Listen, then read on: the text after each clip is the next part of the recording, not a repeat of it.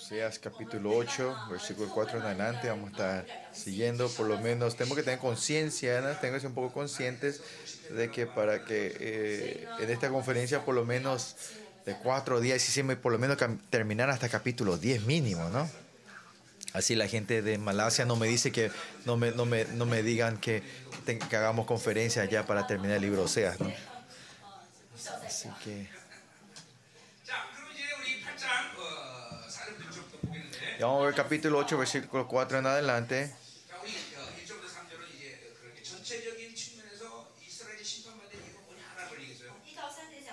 Y vimos hasta aquí eh, por la razón que, que, Israel tuvo que recibir esta, el, el, juicio, ¿no? Y es porque ellos habían roto el pacto con el Señor, ¿no? Y si veis los profetas, para los profetas, la maldad que, que siempre hablan eh, de los israelitas es idolatría. Idolatría es la deificación de tus deseos propios, ¿no?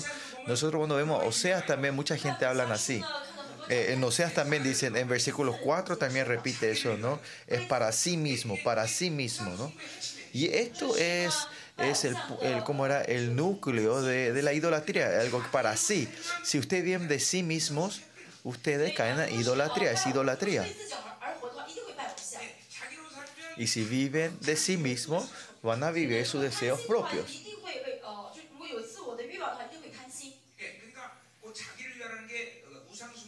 Por eso cuando dicen para sí, para sí mismo se puede decir es la definición de idolatría. Y esto se, repite con para sí, para sí mismo. Si usted, nosotros vimos para mí, para sí, usted van a vivir la avaricia y codicia de sí mismo, de vivir de sí mismo.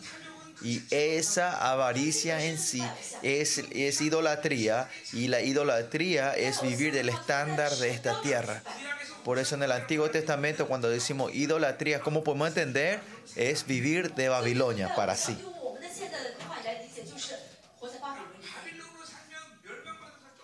Y si viven de Babilonia, hay mucha razón la cual ustedes van a ser destruidos o fracasados. Pero todo eso en sí se puede decir, resumir que es idolatría. Miren, el deporte. El deporte es bueno porque te está ejercitando, dicen, ¿no? Pero antes, eso viene del tiempo de Roma, de Roma y de Grecia, eran actos, una forma de acto de reverencia adoración a sus ídolos en ese tiempo. Y este es el deseo del placer. Por eso cuando en el Antiguo Testamento habla de, hablamos de la, de la, de la idolatría, en, nosotros, para los cristianos hablamos, idolatría es vivir del mundo, porque está centrado en sí mismo, una vida centrada en sí. Y la gente que vive una vida egocéntrica, sí, aunque vengan a la iglesia, no es que vienen a adorar y servir a Dios, sino vienen a servir a Baal. Y más allá, si es un poquito mejor, es el terafín, el dios de la casa, ¿no? Un Dios que puede satisfacer el deseo propio de sí. Por eso vivir para sí, de sí mismo, es así temeroso, ¿no? En el libro Habacuc también dice, ¿quiénes son los, los malvados? Son los que viven para de sí mismos.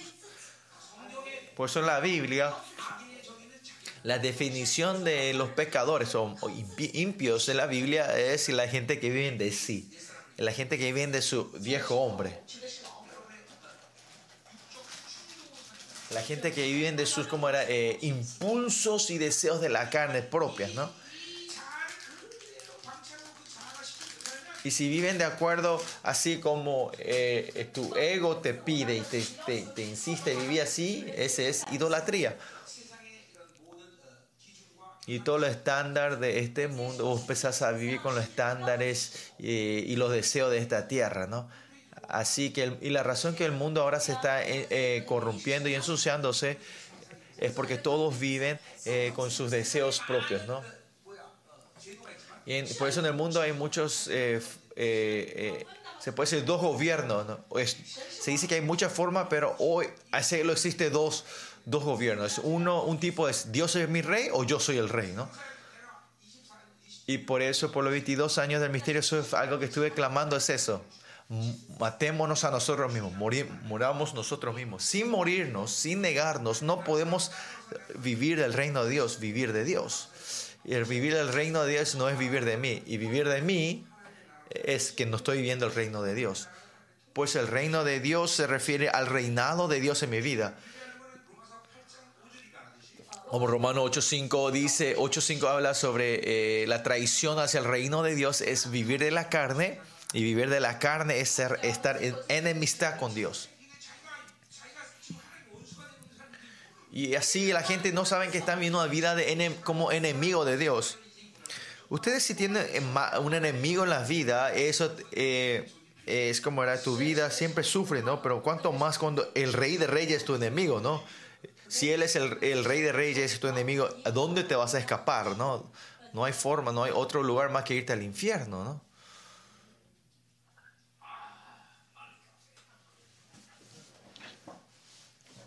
Está rico este café. Bueno. Versículo 4 al 6 habla sobre los pecados o de los líderes, de eh, políticos, líderes religiosos, ¿no? Como Israel vive de sí mismo, no importa todo lo que haga eh, el, país, eh, lo que haga la gente, es todo pecado, ¿no? Sea democracia, comunismo, que el, mundo donde el hombre corrupto gobierna es todo maldad. O no hay ningún político que, que, tenga esperanza. Si usted pone su esperanza en los políticos, es, es problema grande. Y como segunda Samuel, capítulo 17, habla. ¿Cuál es la ley que le da a la, toda creación? Es levantar a un rey. Y esa y es el rey, es el Mesías Jesucristo que viene a esta tierra y viene a reinar. Y solo ese tiempo es el tiempo perfecto, un gobierno perfecto. Por eso tenemos que anhelar para que venga ese día que, venga Él y pueda levantarse como rey, como el decreto oficial y único en la tierra, ¿no? Que Él se levante como rey. Porque Él es el único perfecto Dios, Él es el único que nos ama a nosotros y Él es el único excelente, sobresaliente y Él es el todo para nosotros. Por eso el mundo que Él reina tiene que acercarse, venir pronto, ¿no? En cuanto más vivimos de Dios, tiene que desaparecer todo ese corazón de querer vivir en esta tierra y si ustedes están diciendo, ah, me gusta vivir esta tierra, es un problema grande, ¿no? En dos perspectivas nosotros tenemos que ser claros. Es que anhelamos demasiado a Dios, amamos demasiado a Dios para que venga ese tiempo rápido donde podemos encontrarnos con él cara a cara, que tenemos que terminar esta tierra, esta vida en esta tierra. Esa es primer la primera emoción que tiene que tener. Segundo, tiene que ser esa emoción de que, ay, no, me gusta vivir en esta tierra. Esta tierra sea un lugar muy malo para que los justos de Dios puedan vivir hoy en día. No es fácil para que los justos vivan en esta tierra. Por eso ese reino tiene que venir rápido, pronto, ¿no?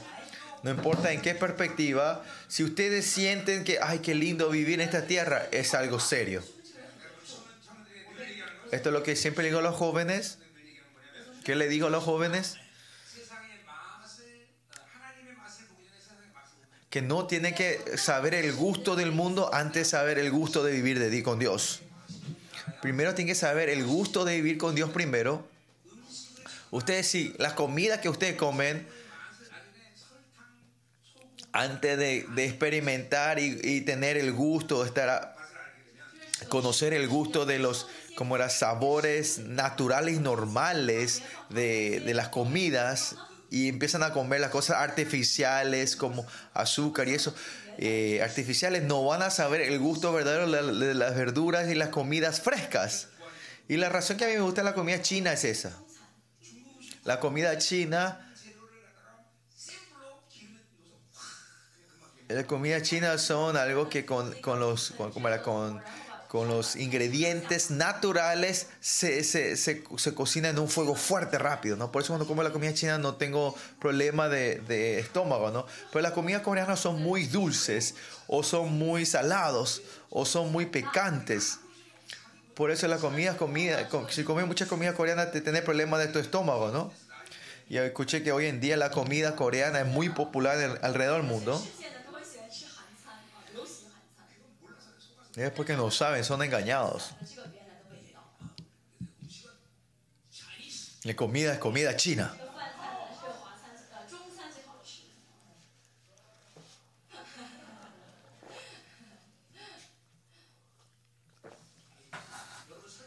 Por eso miren, si usted come mucha azúcar, muchas cosas dulces, tu estómago es engañado. Porque este azúcar te, te, da esa idea de que estás, que estás que como satisfecho. Y es mentira. Y, te estás mal nutricionando. Eso es mentira, ¿no? ¿Ah? Es lo mismo la luz. Si usted continúa a recibir una luz artificial o relativa, y ustedes van a empezar a no querer la luz natural del sol, ¿no? Miren, ¿qué, qué, es un celular? El celular tiene una luz, luz, y esta luz es artificial que continuamente le, está dando muchos cambios a ustedes. Por ejemplo, es así. De verdad, este puede ser blanco, pero esa luz hace que te pueda ver como rojo.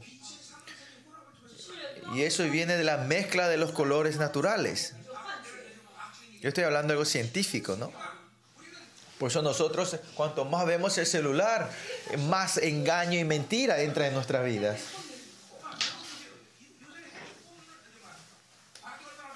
Hoy en día la tecnología se ha avanzado tanto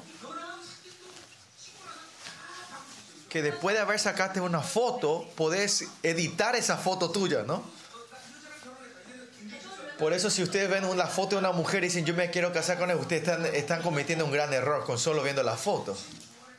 Y esto se, se hace con la combinación de luces, ¿no? El hombre fue creado esencialmente para poder seguir blanco y negro, ¿no? No el blanco y negro que habla el color de este mundo, sino luz y oscuridad, ¿no? Poder ver la luz y la oscuridad, discernir. Si tenemos los ojos para ver la luz y la oscuridad, el discernimiento de los colores no es mucha, mucha importancia, ya no es más. Esto es algo espiritual que estoy diciendo, ¿no? Los hombres fuimos creados para ver, discernir oscuridad y, luz, ¿no? Eh, otra forma de decir más técnica es ver la, no la oscuridad y la, luz, sino solo la luz. Y porque cuando no hay luz, vemos que la separación del, que se ve la oscuridad, ¿no? Por eso nosotros continuamente nos exponemos a los colores, vienen los problemas, ¿no? Por eso la gente que está completamente eh, ¿no? Adictos al celular, están viviendo continuamente en una mentira. Y para eso a ellos si les decir ver el rostro de Dios es algo imposible de entender. Porque el rostro de Dios no es color. En, en Corintios hablamos, es Dice, como, como espejo oscuramente, más veremos a él cara a cara. Y esa cara no se ve en color. Y la gente si vio el rostro de Jesús en color, eh, erraron. Es blanco y negro. Oh, o sea, exactamente es luz y oscuridad. Es luz o oscuridad. El, el lugar de Dios, el espacio de Dios no se puede definir en colores, sino es luz. Ustedes saben, en el jardín eh, Adán estaba, estaba desnudo. ¿Y por qué ellos no tenían eh, vergüenza cuando estaban así, no? Porque en ese, en ese lugar no era que se discernía por colores, sino por luz. Con los ojos, con los ojos eh, corruptos los humanos, cuando una persona está desnuda, podemos decir está desnudo, ¿no? Pero el hombre que no tiene la corrupción era un tiempo donde que no se eh, discernía por colores, sino con la luz y oscuridad, ¿no? Disculpen, me estoy hablando de una cosa de otro nivel para ustedes, ¿no? Mi, mi, mi error. Lo que sí importante aquí es vivir aquí de Babilonia es continuamente no engaños y están recibiendo mentiras. Por eso continuamente van orando y por eso tienen que ver, el rostro de Dios. Y siempre mirar la gloria para conocer su cara, su rostro y con el poder de la sangre de Cristo limpiarnos continuamente nuestro luz, nuestro entendimiento. Y así poder ver la luz. Así van a poder ver la luz. Cuando Dios creó este mundo, lo, ¿qué fue lo primero que él, él formó o creó? Fue luz, ¿no? Y esa luz no, es, no, se, refiere, al sol, sino la luz fundamental. Exactamente se puede decir es que esa luz eh, fundamental Él lo hizo brillar. Y ahí la palabra crear es un poquito, no le queda un poquito bien, ¿no? Por lo que sí, en, la creación lo primero que se le es, es hacer brillar esa luz. Y de ahí todas las confusiones, el mundo que estaba en confusión empieza a encontrar orden. Y por eso si nosotros no estamos viendo la luz del Señor esencial, siempre nosotros estamos en medio de la confusión. Y si ustedes muchos el celular están viendo todo el día, no hay más seguridad, sino hay mucha confusión, mucha inseguridad. El, el estado del espíritu es, está muy inseguro continuamente, ¿no? porque no están viendo la luz principal, sino la luz secundaria, ¿no? Es artificial. Dice que hay gloria en el Evangelio. Y esa luz del Evangelio tenemos que estar mirando, porque es la luz esencial, principal. Dice que el Espíritu nos lleva en gloria en gloria. Por eso el que está lleno del Espíritu Santo siempre vive con esa, con esa luz, con esa luz del Señor. Y esa es la persona que puede ver el rostro del Señor, ¿no? Y, y como Él está siempre en esa luz del Señor, hay, el espíritu de esa persona está continuamente en una seguridad. Pero si continuamente están viendo la luz del mundo, tu espíritu se, oscurece y ahí hay confusión y no, no, saben dónde ir y están perdidos. Por eso el espíritu de esa persona está, siempre está inseguro y está impotente.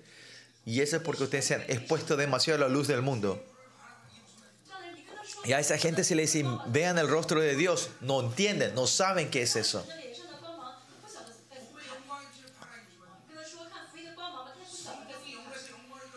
No entienden, vean el rostro que el Espíritu nos lleva de, de, gloria en gloria. No entienden nada de estos conceptos, porque están muy expuestos al color de este mundo.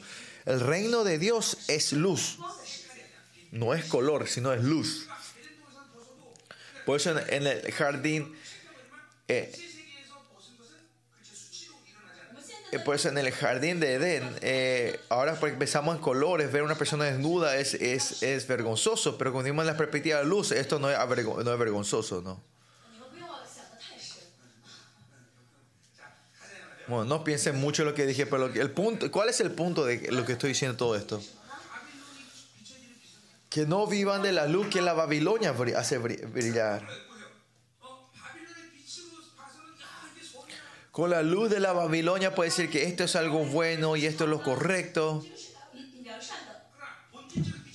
Pero cuando la luz esencial, fundamental, brilla, se puede ver cuán obsoleto es eso, cuán vergonzoso es eso, ¿no? Con, los colores de este mundo, ellos pueden eh, manipular y, y, como engañar al hombre hoy en día, ¿no?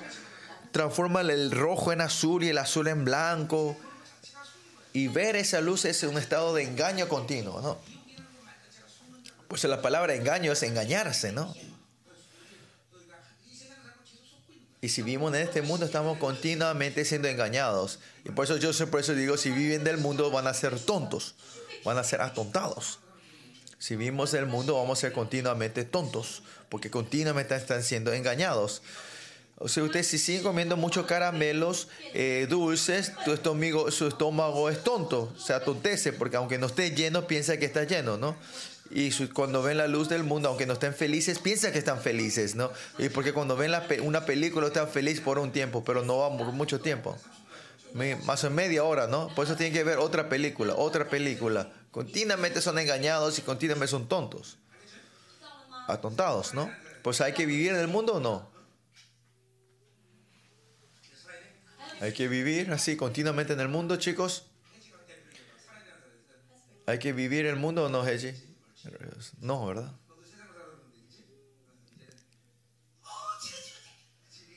Ah.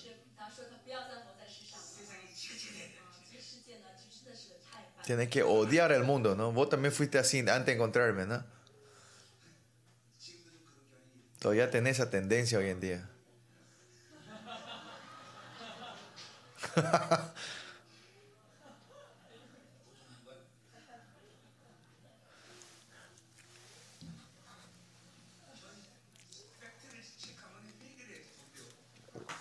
Si yo te chequeo eh, tus hechos, ¿cómo te atreves a, revelarte? Tienes que arrepentirte. El pastor siempre le, le molesta a la, a la, traductora diciendo que siempre estás muy concentrado solo en tus hijos. Bueno, eh, versículo 4 dice, ellos, eh, ellos establecieron reyes, pero no, se, no es escogido por mí. Después de Jeroboam II empieza a haber muchos golpes de estados en Israel, ¿no? Y cambian reyes, ¿no? Y se acuerdan, yo había hablado de que el deseo de, del, del, poder viene con el deseo del placer, está siempre junto. ¿no? Los hombres tenemos este deseo de poder, de controlar. Y esa persona que tiene ese deseo de control y poder nunca van a tener ese liderazgo. Por eso la iglesia, algunas veces en la iglesia sí ves el, el deseo del poder, del control y el liderazgo parecen que son parecidos. Pero el, el liderazgo verdadero trae vida, salvación, vida, sí, vida a los, a los, a los seguidores, pero el, el deseo del poder, de control, siempre trae, va a traer muerte a, a, sus seguidores. Y para eso nuestro pastor es algo muy importante esta área. El liderazgo viene de la plenitud del Espíritu Santo y viene la sabiduría de Dios. Pues en Salmo, en Proverbio 8 dice, habla, 8 habla sobre el liderazgo, eso de, de, de, de, perdón, la sabiduría, y esa sabiduría que reina sobre todos los reyes, eh, sobre los materiales, y, y, por eso los siervos que tienen liderazgo, a los, a los, ¿cómo era? A los perdedores que estaban en la cueva de Adulam, los levantan como líderes para la unificación de todo Israel.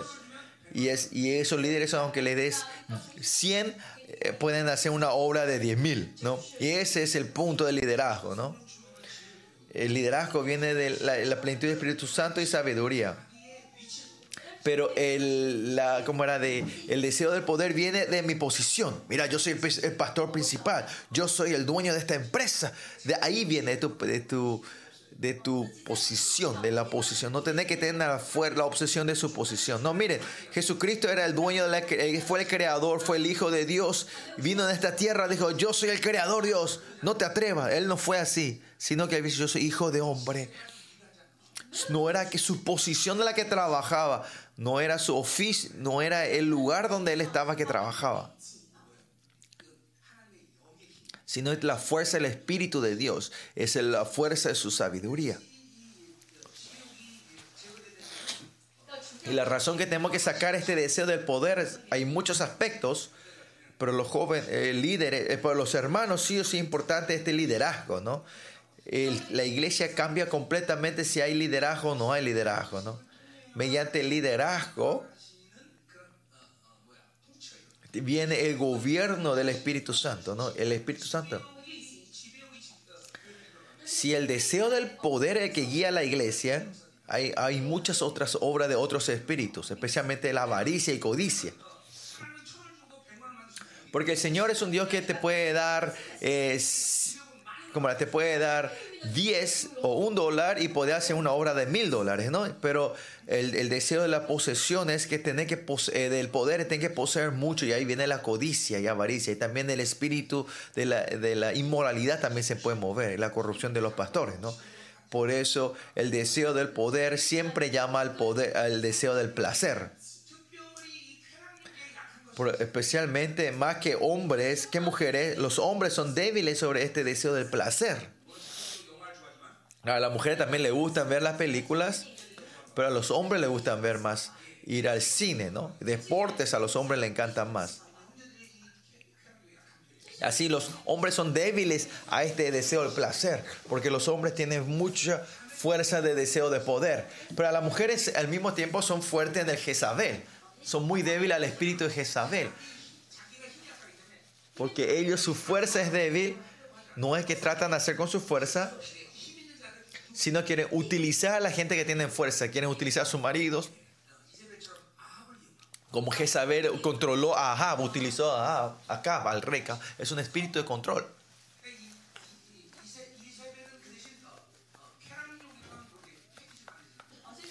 Jezabel por lo menos nos hace un paquete con un combo con, con el espíritu de placer. Pero lo que a Jezabel siempre le gusta es el ambiente, ¿no? A las mujeres son muy débiles al ambiente, ¿no? Y si ven los, yo no me voy, pero si ven los cafés de hoy en día, 80% de los cafés hoy en día son, cafeterías son todos mujeres, porque están... Para hacer un buen café, un buen, una, buena cafetería, tiene que, el ambiente tiene que ser muy bueno. Los incas, hermanas que están aquí, son muy débiles a ese ambiente, ¿no?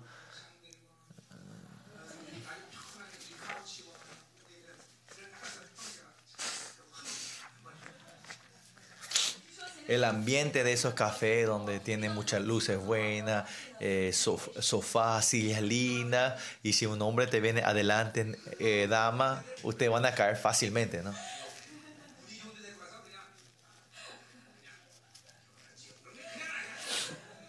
Llevarle a esos cafés lindos y le decir, vamos a casarte, todas ellas van a decir sí, 100%, dice. Pero las mujeres son muy débiles al ambiente, ¿no?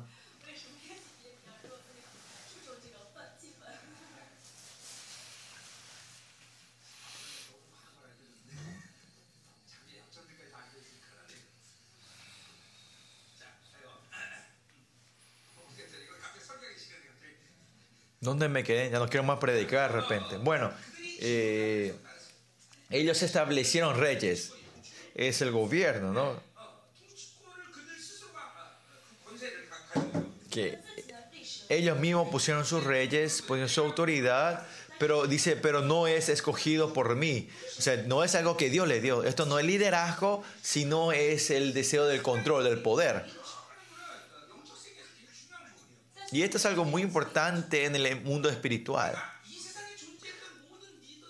Todos los líderes que existieron hasta hoy en día no es que tuvieron liderazgo, sino deseo de control. El núcleo del liderazgo es todo lo que comenzaron por Dios. David también tenía ese liderazgo.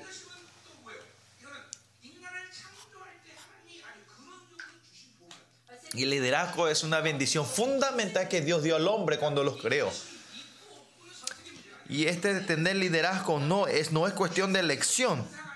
Y esto no es un don, sino es una bendición. En Romanos capítulo 12 habla del don del liderazgo. Pero eso viene eh, es en el, como era, en el sentido que se utiliza como dones para la iglesia, pero el don es una, una, bendición fundamental, principal que Dios da cuando crea al hombre, ¿no? Que ellos se multipliquen y señoreen esta tierra, ¿no? Juzguen esta tierra. Y ese liderazgo está en los hombres desde el principio.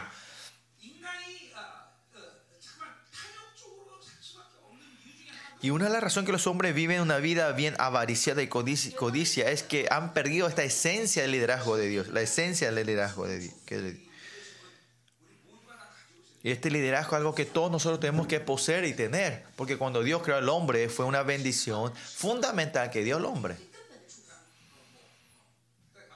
Dijimos hace rato, si ustedes dicen el, el dueño de una empresa, pueden ser obedientes por la posición que tiene esa persona, pero al final no es que respetan a ese dueño.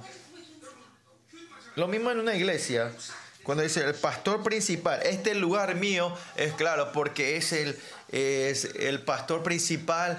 Eh, tenemos que ser obedientes y los copastores tienen que obedecerle al, al, pastor principal porque es el que le da el salario, ¿no?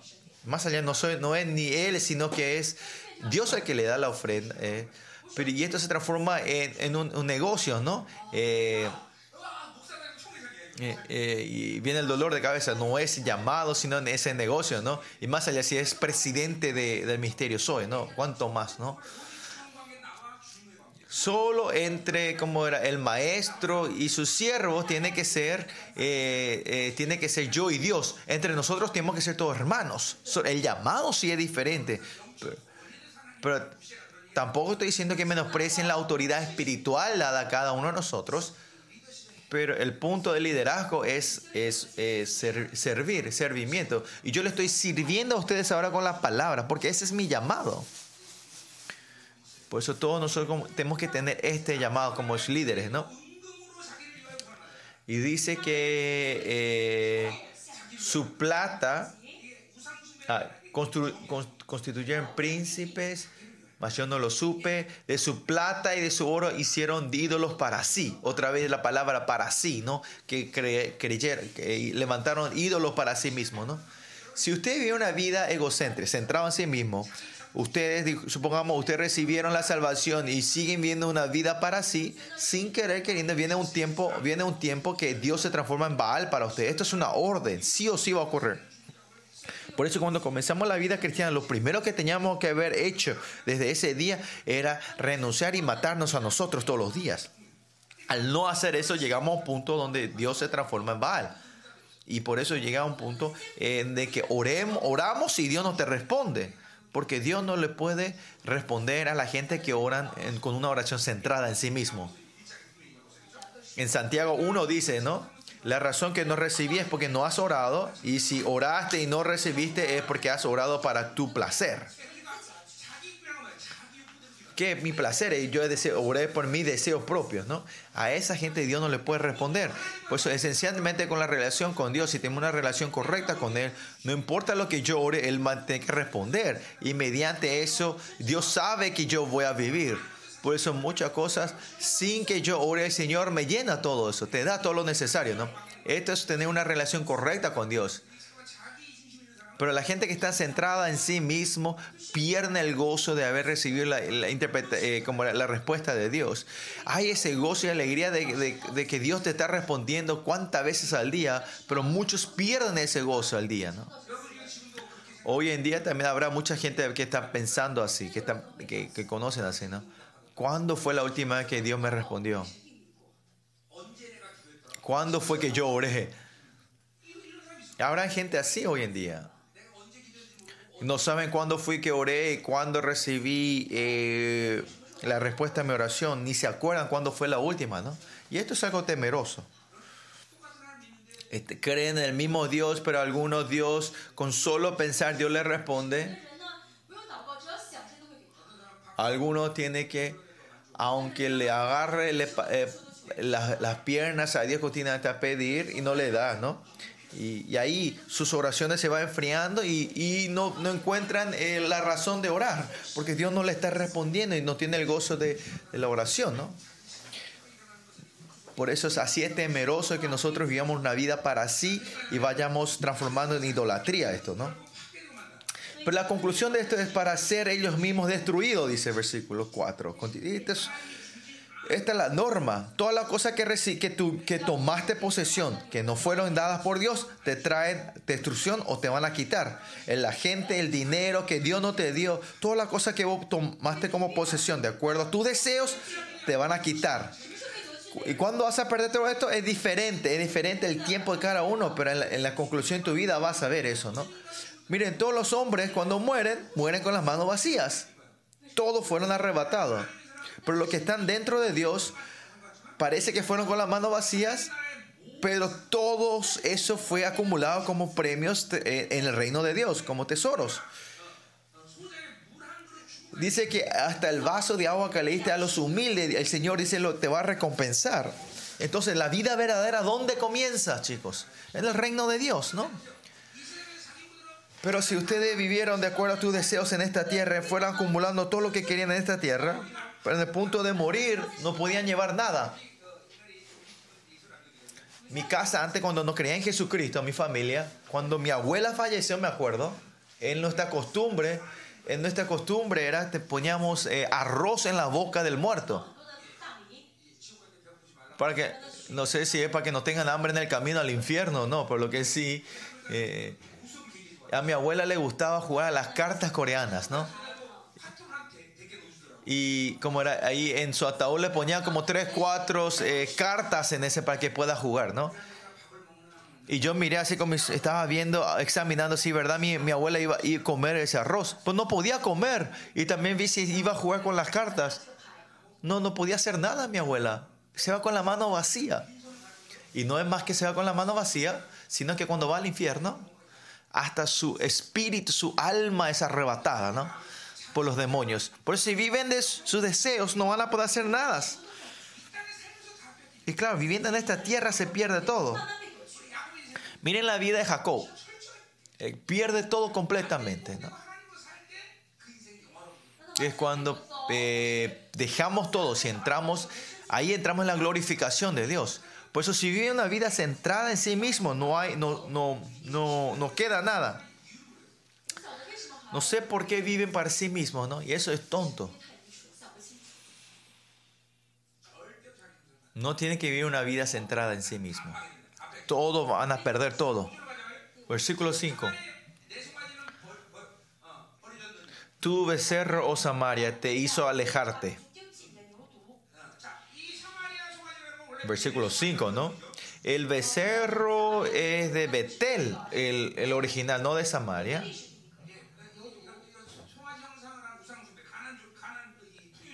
Este becerro es la idolatría, no imagen de prosperidad de Canaán. Los cananitas, ¿no? Sea Baal o qué idolatría sea, es una idolatría sobre la prosperidad. Todos se habían orado, pedido para que haya buena cosecha, para que puedan tener muchos hijos. Esto todo es el punto de la idolatría. Pero dice que esos se han alejado. Se... Por eso toda la prosperidad que viene del deseo de los hombres, eso no le va a traer a felicidad a ningún hombre. Esto sí o sí no tienen que olvidarse de ustedes. Miren a Abraham, él pierde todo. Todo lo que Dios no le dio, pierde todo. Mire a Lot, él vio la prosperidad de Sodoma y Gomorra, pero se le quita todo, pierde todo. Por eso tienen que abrir los ojos ustedes. Que, que son las cosas que solo vimos de Dios lo que sobra. Lo mismo. Lo mismo con los hijos. Si ustedes crían a sus hijos con mis deseos propios, van a perder todo. Es importante, ¿no? Si ustedes dejan que crecer tus hijos como solo como mamá voy, ¿cómo sería en español? Eh, eh, como hijo mío, hijo de la madre, de la madre van a perder todo. Pues a los chicos hay que darle fe, hay que darle la plenitud del Espíritu Santo. Es muy importante. Los padres son así, ¿no? Una razón que tiene que ser espiritual es saber cómo Dios está guiando la vida de mis hijos. ¿no? A mis seis hijos yo le puse los nombres y no fue así no, naturalmente, sino que es el propósito del Señor que quería que ellos vivan su vida de esa manera. Por eso yo nunca quise ponerles otra cosa en la vida que se, que que, se vayan del camino que Dios les ha preparado. Yo nunca le digo que vayan a estudiar, vayan a la escuela, sino que, sino que cerramos los caminos a todo lo que da Babilonia. Nunca pedimos a nuestros chicos lo que la Babilonia pide, ¿no? Algunos de ellos hice experimentar la universidad y es por la necesidad para Dios, no es que ahí que vaya a estudiar bien, tampoco ni saben ni estudian ellos, ¿no? Y eso ya no aguantan y quieren dejar también, ¿no? Entonces hay que dejar, ¿no? Por eso escuchen bien, chicos. En mi vida y en la vida de tus hijos, todo el camino, tiene que estar siempre viendo la dirección de eso, ¿no?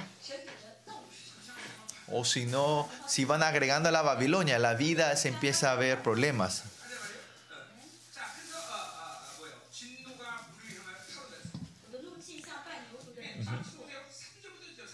Eh, se encendió mi enojo contra ellos hasta que no pudieron alcanzar purificación. Miren, eh, la, la, propiedad del versículo 3 también, la propiedad que da Babilonia va a ser destrucción, va a traer destrucción en tu vida.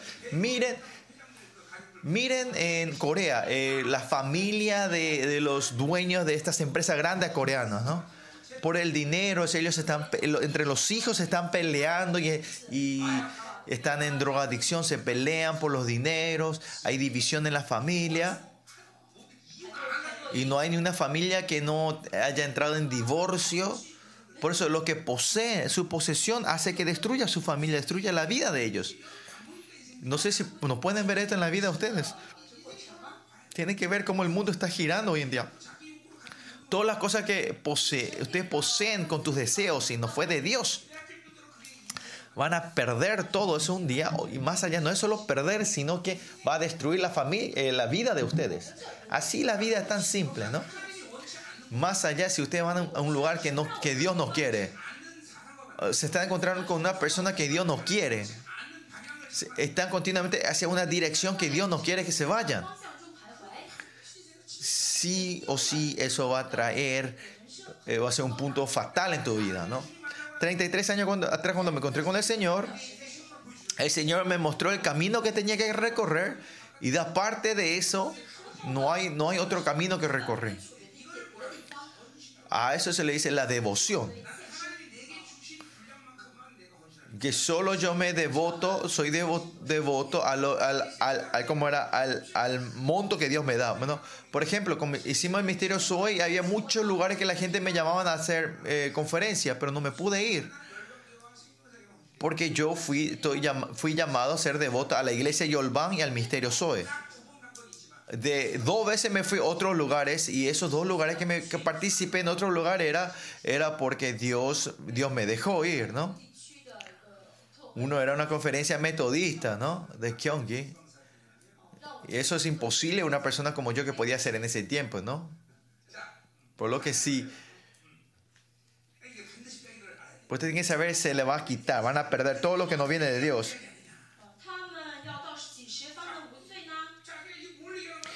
Y versículo 5 continúa diciendo que, que los israelitas, que se, no se olviden que Israel estaba en medio del sincretismo. Estando eh, en el sincretismo de Baal, de prosperidad, están sirviendo a Dios. Y si y servís a Dios, se tiene que resolver el, el, eh, la ofrenda del, por el pecado. Se- y ofrenda grande, ustedes pueden tener, eh, eh, se puede resolver el pecado, pero cuanto más sincretismo, este pecado no es que se, perdona, sino se va acumulando. Así, el culto por eso es tan sensible. En una, en un, en una iglesia donde muy es religiosa y no está la presencia de Dios, dar culto no hay problema. Ese en sí es destrucción. Ahí que si eh, canten ad- adoración o canten música, canten música mundana. Eh,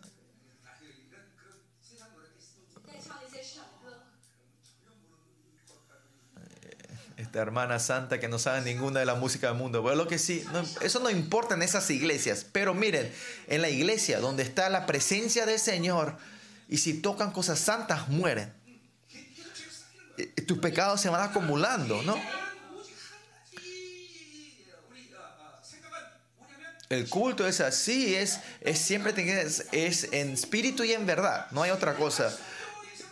Si no es el estado de verdad y en verdad y en espíritu, estás continuamente en pecado, estás acumulando pecado. Espíritu, espíritu de Dios.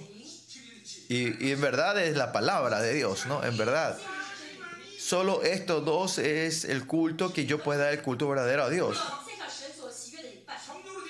Y dar en espíritu que se refiere que el poder, nos vestimos del poder la sangre de Cristo. Que vamos dando el culto que, eh, del método de Dios. Que estar en la presencia de Dios significa que estamos en un lugar donde el cielo y la tierra está tocando. Y que este espíritu eh, está Está, está, está, junto conmigo haciendo la ofrenda de la paz, del pecado, holocausto, expiatoria y del grano dentro de nosotros, ¿no?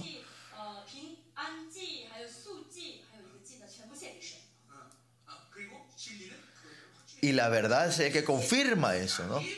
Por eso cuando pensamos en el culto no, hay, no podemos pensar otra cosa aparte de estos dos. El culto es espíritu y en verdad y el Señor busca a ellos. Solo esa es la única condición que podemos dar al culto al Señor. Si no es así, en el culto estamos pecando nosotros. sin la confirmación de su gracia, de su justicia, ¿cómo podemos salir delante de Él? Vamos a morir.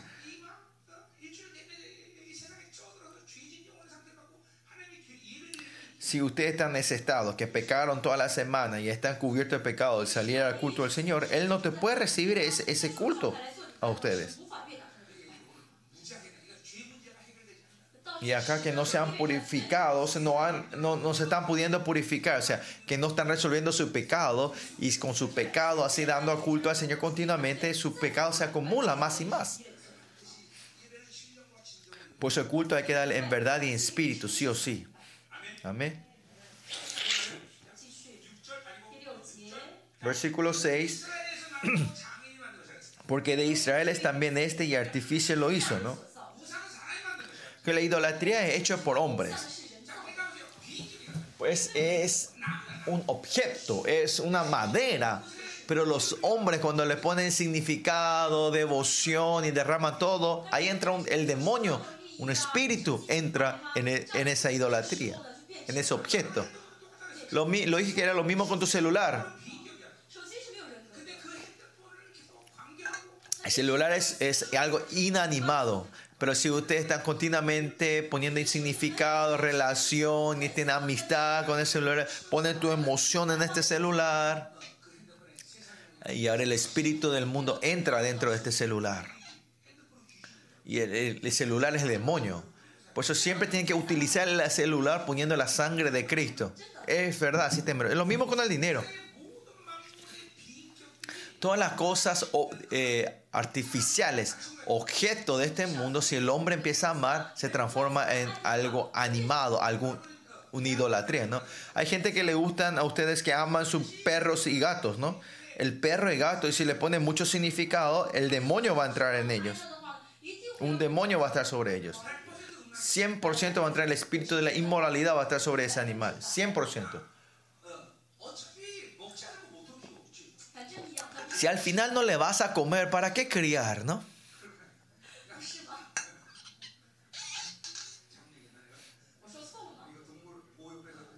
Si, si escuchan de la organización de animales, me van a decir que, que me van a venir a acusarme, ¿no? Violencia a animales, ¿no? Pero nosotros los cristianos, honestamente, los cristianos no tenemos tiempo para criar ningún animal, ¿no? Yo me acuerdo cuando fui a Cheju por un año de mi sabático, dejar al perro ahí en el patio, con eso dejar al perro en el patio también, no sé cuánto tiempo tengo que gastar, ¿no? Y no es siempre, pero alguna vez le tenía que bañarle. Eso tampoco me sacaba mucho tiempo. En muchos sentidos los cristianos, ellos no hay que amar ni criar esas cosas. Si usted no tiene ni tiempo para amar a otras almas, otras personas, ¿por qué quieren amar y criar gatos y perros, no? En ese, en ese sentido en sí es el pecado. Pues escúchenme bien cuando estoy hablándole bien así. Saquen, echen todos esos animales. Hay una señora que estaba en, el piso debajo de mi casa, nuestra vecina. Es una persona que ama animales, parece. Ella trae todos los gatos de, la calle y darle de comer, ¿no? O sea, hay esa clase de gente, así que echen, echen tus gatos y perros a la calle. Habrá, hay hermanas, hay, hay señoras como esa que van a cuidar de esos animales, así que. Y, y esos animales que ustedes no van, crían para, no, es, están criando para no comer, si no lo van a comer, ¿para qué gastar dinero en eso, no? Y salven ese tiempo y usen ese tiempo, en vez de criar, venir a orar. Y más allá, si tenés un animal así, tenés que querer cuidarlos y criarle bien, ¿no? Primeramente, tenés que gastar tu tiempo. Segundo, tenés que gastar tu dinero. Mira, ¿cuánta gente está muriendo de hambre y ustedes están gastando es- ese dinero en darle de comer a estos animales, no? Por no lo personifiquen estos animales, estas cosas, estos objetos. No hay nada en este mundo, aparte de Dios y los hombres, que es digno de ser amados, ¿no? Dar el amor, ¿no? Estos dos son, estas dos personas son lo único que pueden recibir el amor, Dios y la persona. No estoy diciendo que no cuiden, que no, no eh, claro, tenemos que cuidar toda esta creación que Dios creó, pero no es que tenemos que amar. No podemos amar.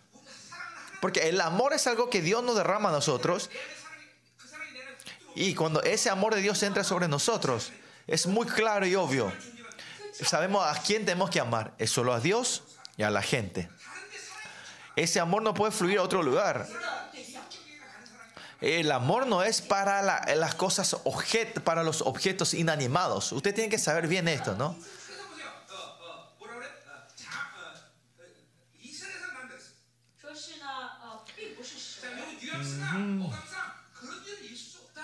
acá dice, versículo 6 dice, eh, porque de Israel es también este y artificio lo hizo. Y esto es, esto es un, eh, como era un, una oración que, es, que habla, que está hablando como si fuera algo imposible que ocurra, que cómo puede salir en Israel y cómo puede Israel hacer una idolatría, ¿no?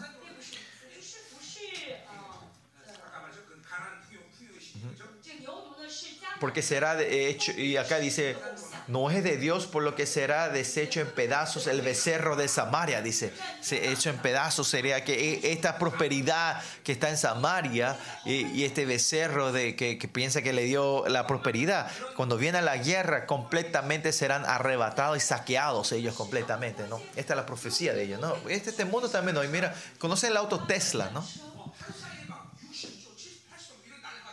Y en un día pi- pierden, eh, cuando, cuando va en- eh, hay problemas, perdieron, ¿cuántos son? ¿Cuántos? 700, 800 millones de dólares en, en, en, dinero, ¿no? En pérdida, ¿no? Lo mismo con el dólar, ¿no? Cuando subió a 1400, eh, subieron a 1400 won el dólar, mucha gente había comprado dólares. Y si de repente cae a 1100, esa gente que nosotros tenemos unos cuantos, 10 mil dólares, 20 mil, esa gente que tiene millones, millones de dólares, fracasan, se van a la bancarrota, ¿no? En un día el auto Hyundai desaparece como si el precio que pierden en el cambio de dólares son como si fueran eh, perder un millón de autos Hyundai, ¿no? Por eso miren que va a ocurrir en los últimos días de hoy, que el dinero que hoy tienen ustedes se transforma todo en papeles, no, sir, no va a servir. Y ese es el señal, el 666. Va a venir un tiempo de todo lo que vos posee va a desaparecer, no va a tener sentido. Ustedes saben qué está ocurriendo en Argentina hoy en día, ¿no? En Argentina, si ellos ganan dinero hoy, hoy lo gastan todo. Porque mañana el, el, la influencia sube muchísimo, ¿no? Y nos está mostrando lo que va a ocurrir en el día, en, en al final de este tiempo, ¿no? que todo lo que yo poseo es, no tiene ningún significado.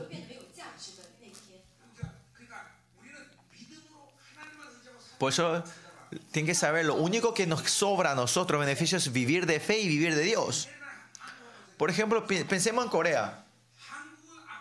En Corea en el futuro, eh, va a tener, si si vive, si vive continuamente relacionado con el, con el nuevo gobierno, el gobierno que se viene, ¿eh? ¿no? El gobierno mundial. Lo mismo en Singapur, vamos a seguir prosperando así. Si tiene con la relación de la nueva orden, van a vivir en prosperidad. Pero gente como yo, que está haciendo contiendo una batalla espiritual sobre esta tierra, claramente esa relación se va a romper en Corea. Entonces, de repente Corea va a entrar, entrar en, en bancarrota. Va a venir ese tiempo y lo que sí estoy orando y pidiendo, preguntando cuál es la voluntad de Dios en esto.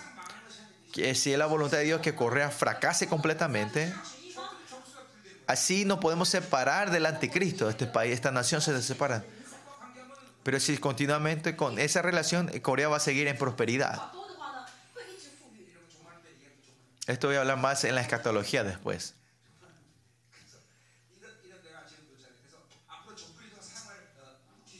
Y por eso, ¿cuál es la tecnología que va a usar el anticristo en el futuro? Ya no es más memoria, es Estoy diciendo que hay que dejar del, eh, de, de, como la inteligencia artificial.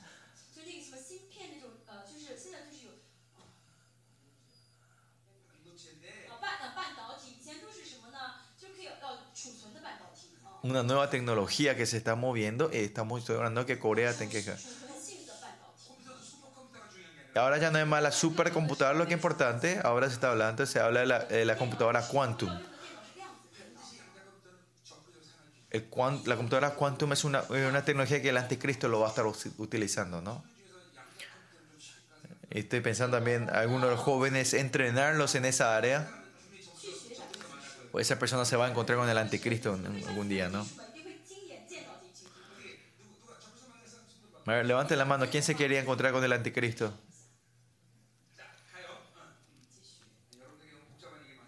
Discúlpenme, le estoy eh, hablando mucha cosa complicada a ustedes. Vamos versículos 7 al 10. Y viene el juicio que Dios va a traer a Israel. Versículo 7. Porque sembraron viento y torbellino y cegarán, dice. Y, y, el resultado de haber servido a la idolatría era que ellos querían prosperidad y paz. Y en ese tiempo la cosecha era algo muy importante pero no van a poder llegar a esa prosperidad. Pues al final, si eh, están trabajando en vanos sin poder recibir eh, la, prosperidad de sus cosechas. Ese es el método del reino de Dios. El reino de Dios no es que ustedes trabajan para conseguir algo y y el reino de Dios tampoco es que eh, sembrar lo que cosechaste, porque si aunque coseches uno, Dios te da 30, 60, 100. Y hay muchas razones que tenemos que vivir el reino de Dios nosotros. Nosotros, Dios no nos creó nosotros para que seamos seres que trabajemos para comer y vivir. Tampoco quiere decir que seamos perezosos. No es eso. Nosotros, nuestra existencia es servir a Dios. Es porque tenemos que servir a Dios. No es nuestro derecho principal de malgastar nuestra energía y fuerza en el mundo para comer, para servir a Dios. No es eso, ¿no? Eh, quiere decir, la voluntad de Dios no es que ustedes gasten toda su energía y fuerza en el mundo para trabajar y comer y no tengan ni una energía para orar delante de Dios. Esto es lo mismo en la ofrenda. Ofrenda no es que ustedes gastan todo lo que quieran y lo que sobran le dan al de Dios. Yo desde que el momento que me encontré con el Señor hice esa vida de la ofrenda. Yo doy todo a Dios y lo que sobra es lo que yo utilizo, ¿no? Es lo mismo en el mundo, es tu vida espiritual. Tu vida espiritual también. Orás, servís a Dios y lo que sobra, trabajás. Esto no le estoy diciendo algo especial a ustedes sino que Dios creó así a los hombres, de esa manera. Nuestro trabajo principal es servir a Dios. Pero si ustedes empiezan a en- enfocarse demasiado en sus trabajos secundarios, ese es el problema. Ustedes tienen que tener esta fe. Esto tiene que ser claro dentro de ustedes, que esta es la voluntad de Dios. Si no es así, van a perder todo.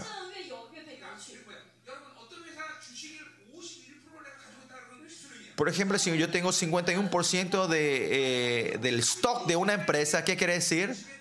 Que el dominio, yo lo tengo, eh, el dominio general de eso, ¿no? Lo mismo ustedes, el 51% de tu energía, el mundo lo tiene, ellos tienen dominio sobre ustedes. El mundo tiene dominio sobre ustedes. Si toda mi fuerza, toda mi método de mi vida, 51%, siempre Dios es el que tiene que tener control.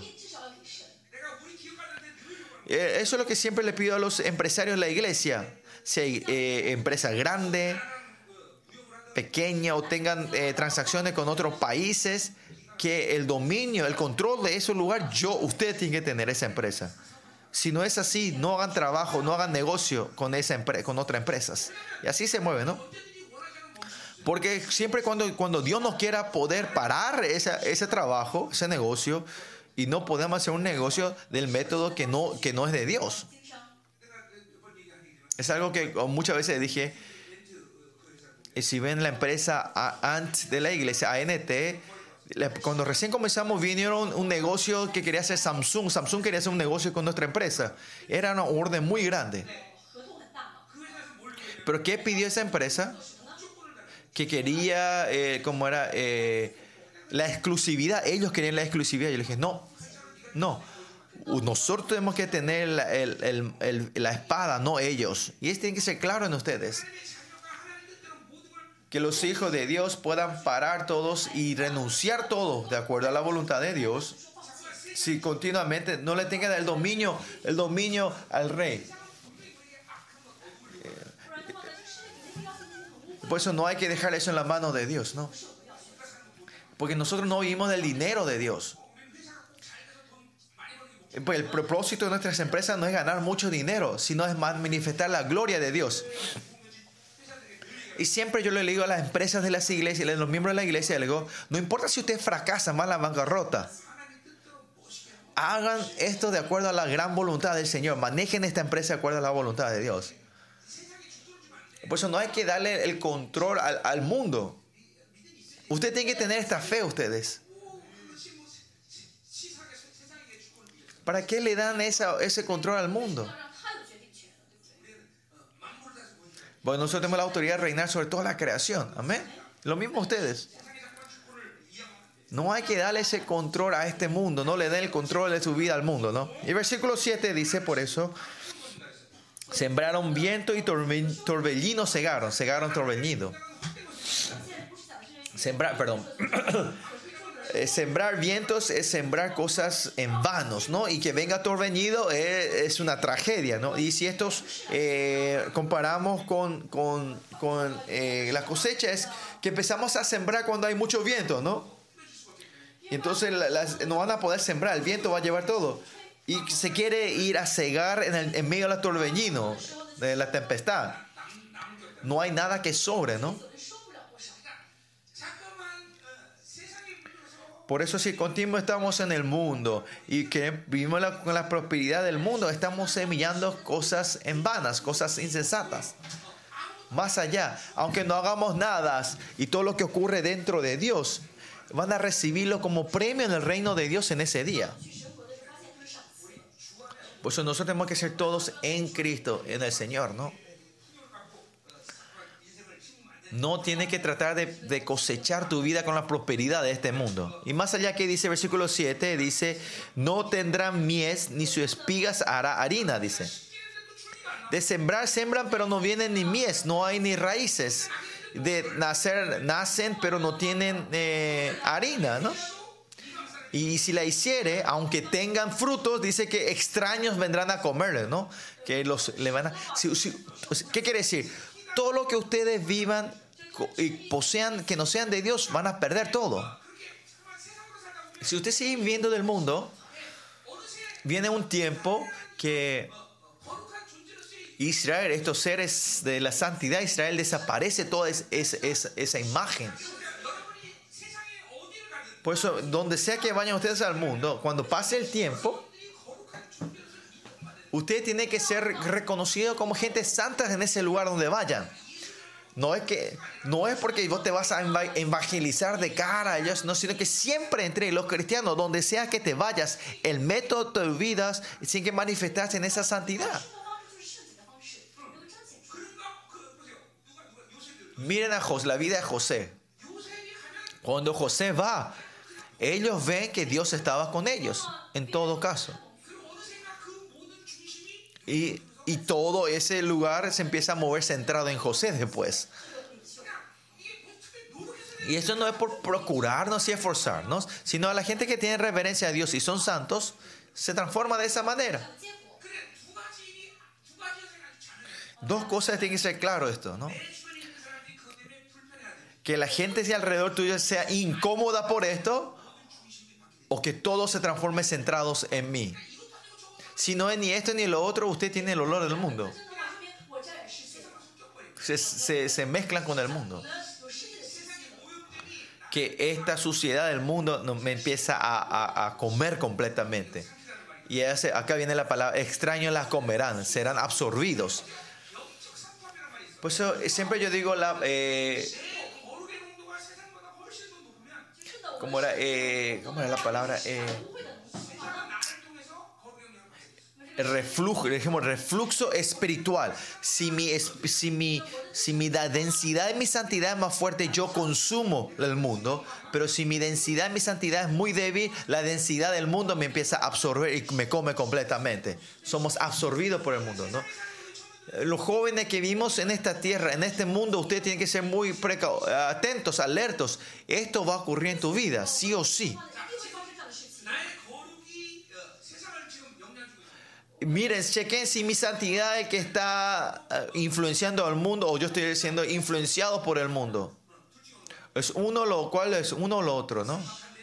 Si me dicen 50-50%, no tiene que decir así, no. No puede ser, es uno o lo otro. Por eso decimos que no se mezclen el título de esta conferencia. La victoria de los cristianos viene, viene al no mezclarse, ¿no? ¿Están escuchando? ¿Me están escuchando, chicos?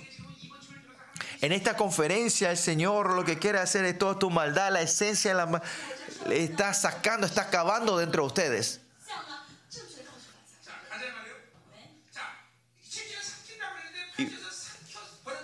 Y, versículo 8 dice, devorado será Israel, ¿no? Los israelíes ya está devorado completamente, ya fue comido. Fueron absorbidos por eso ya han perdido su imagen como eh, eh, herederos, ya no tienen más imagen de herederos, ya no son más el pueblo electo, se dijeron que era una nación de sacerdotes, pero toda esa honra y dignidad también ya desapareció. Ya Israel ya no es más Israel. Que Israel fue devorado, dice. Y parecen vasijas, pronto será entre las naciones como vasija que no se estima. Mm, esta profecía también es algo eh, en medio de las naciones. ¿Qué, quiere decir? En medio de las entre naciones significa que ya Israel ya no es más un país diferente, sino es entre naciones. Es ya una, una parte, ¿no? La gente viene y dice, vos sos cristiano, ¿cuál es la diferencia entre vos y yo? La diferencia es que yo puedo dormir los domingos hasta tardes y vos despertarte temprano y agarrar la Biblia e irte a la iglesia a la mañana. Esa es la única diferencia entre vos y yo. Así dice, te habla el mundo, ¿no? La única diferencia es los gentiles pueden descansar hasta tarde el domingo y nosotros tenemos que venir a la iglesia a la mañana, ¿no? Esa es la única diferencia. La ot otro no hay diferencia aparte de eso, ¿no? Eh, han perdido la influencia de la santidad, ¿no? Pues el Señor dice, donde estás parado de santo, quítate los calzados. ¿Qué quiere decir eso? Que donde yo tengo que, donde yo me paro, yo tengo, yo tengo el deber de que el lugar donde yo me pare es santo. No es porque yo hago algo, ¿no? Yo no estoy diciendo que vayan a evangelizar, sino que si reciben, si reciben la santidad de Dios, esa influencia va a fluir de ustedes, ¿no? Donde sea que vayan, esos restaurantes donde yo me voy mucho o lugares que yo me voy, esa gente habla mucho así. Eh, pastor, porque vos viniste, hay mucha gente hoy, hay muchos clientes. El viernes pasado yo me fui a cortar el pelo. Cuando yo llegué estaba vacío el el- la peluquería. Y después que yo entré, siete, ocho personas vinieron después, atrás mío, ¿no? Y, y el peluquero me dice, pastor, vos viniste y otra vez trajiste muchos clientes, ah, te siguen. Esto parece gracioso, pero esta es la influencia que ustedes tienen. Antes había tiempo cuando yo me iba a un restaurante, ese restaurante venía a darme ofrenda de gracias. No eran creyentes, porque sabían que cuando yo venía ellos eran prosperados, cuando me iba a comer en ese restaurante. Mañana nos vamos a ir a, comer con los pastores. Mañana. Comer. Y ahí el manager siempre viene a decir eh, que como viniste pastor fuimos, somos bendecidos en este lugar. Está siempre lleno, lleno, lleno. Hay muchos clientes. Y esto es verdad, ¿no? Esta influencia de la bendición, la influencia de, de la prosperidad tiene que entrar dentro de ustedes, ¿no? Este es el punto, es el punto de la bendición, de la prosperidad, ¿no? De donde sea que vayas, Dios trabaja mediante tu vida. Esto viene toda la santidad.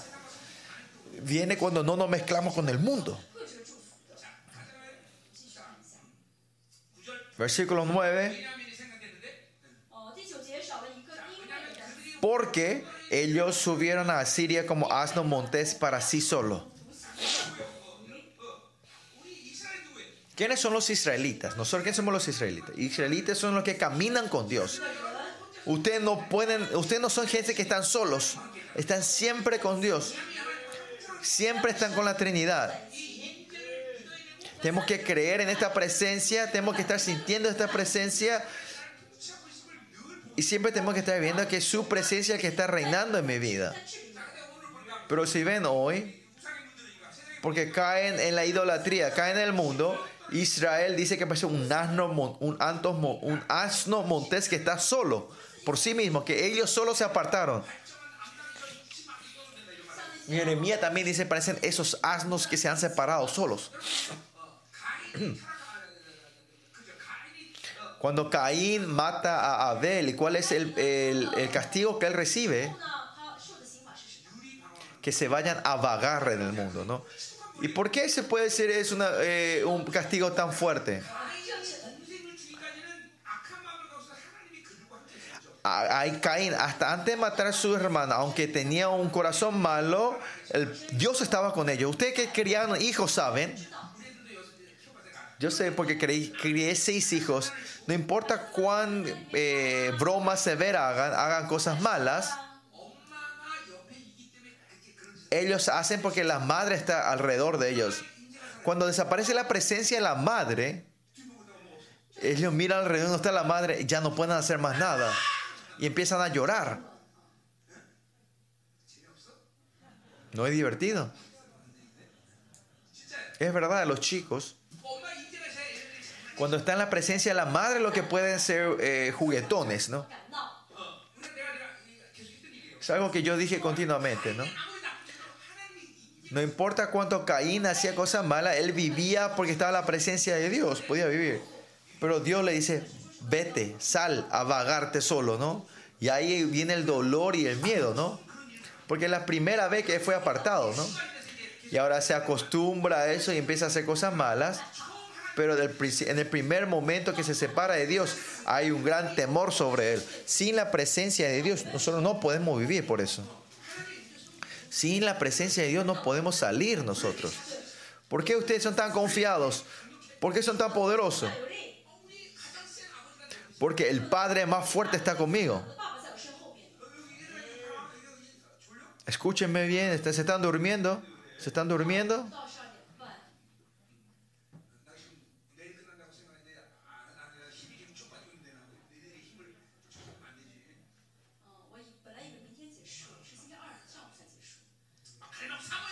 Hay que anhelar y buscar, eh, desear, Señor, absorban lo que estoy. Eh, ustedes también, ¿no?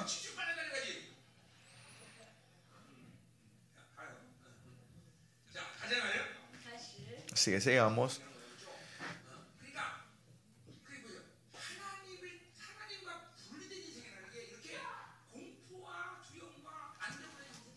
Y una vida separada, eh, extranjera, sola, sin Dios, es que te trae miedo y temor.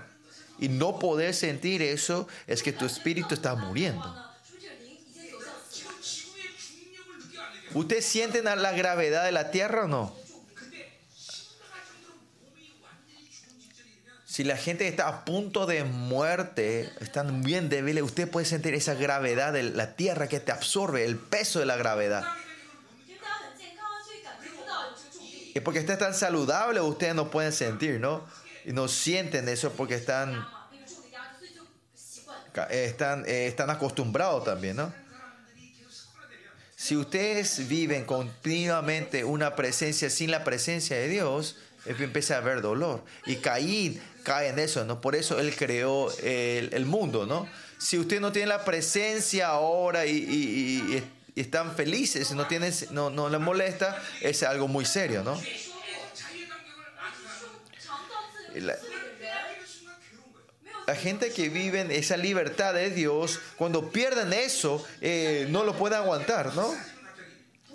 Y esa gente que de repente si se aparece la presencia de Dios, viven de la presencia y pierden, no saben qué hacer.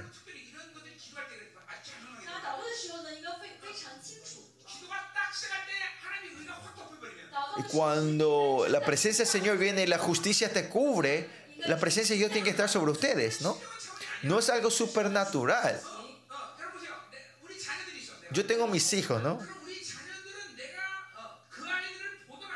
Aunque yo le vea o no le vea, en mis pensamientos siempre están ellos conmigo. No es que estoy pensando a las 24 horas de hora de ellos, por ejemplo, es así, ¿no? Cuando es el tiempo del almuerzo, pienso, ahí habrán almorzado mis hijos, habrán comido ellos, ¿por qué no me, por qué no me se contactan? Así yo te, reacciono hacia mis hijos, ¿no? Sepan o no sepan mis hijos. Si ellos me reconocen eso, se saben, ah, mi papá piensa en mí. Pues seguramente no hace mucho.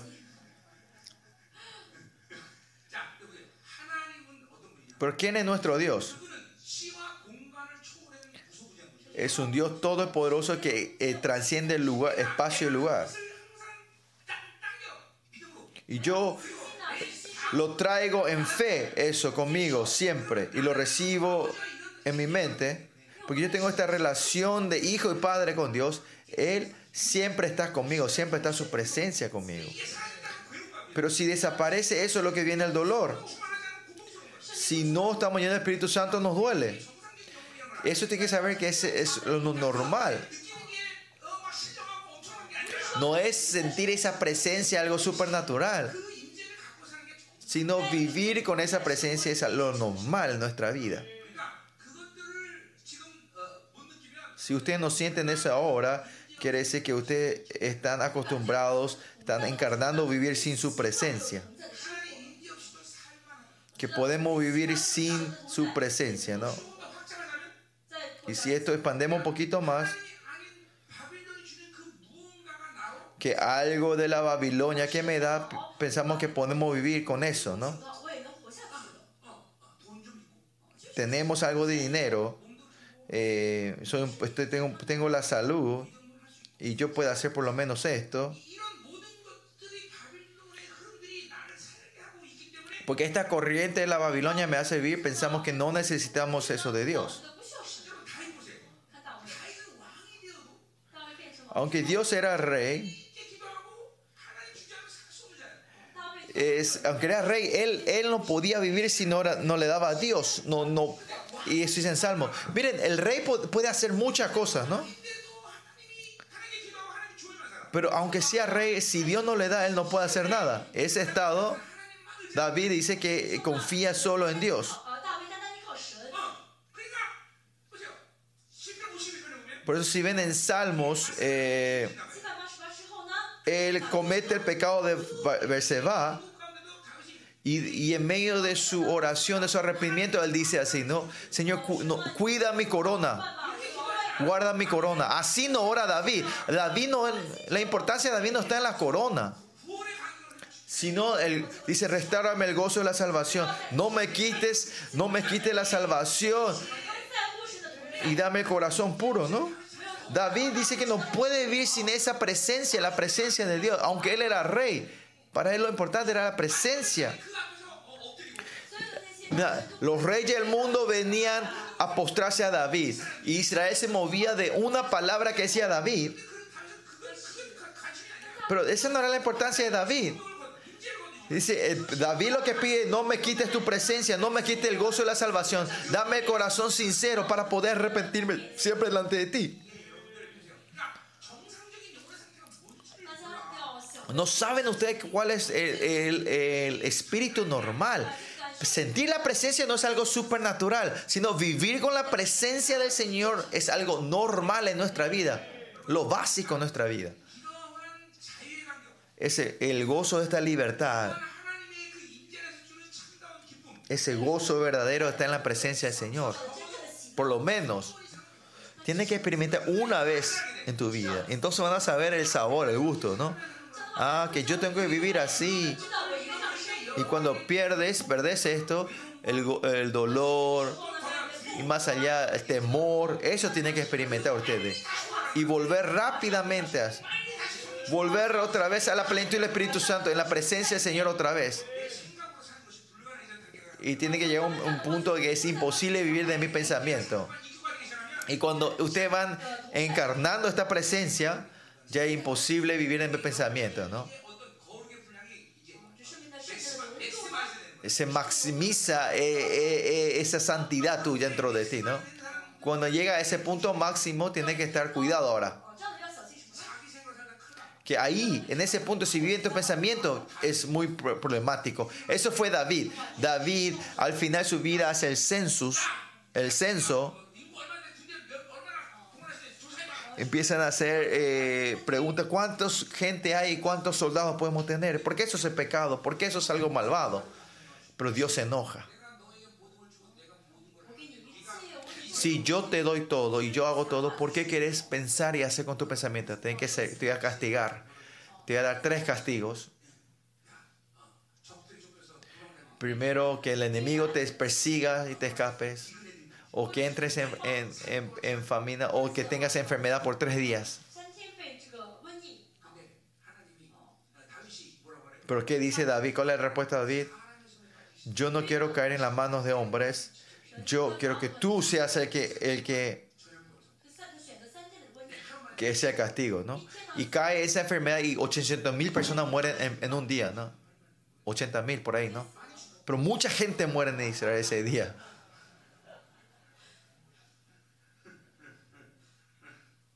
Pero miren,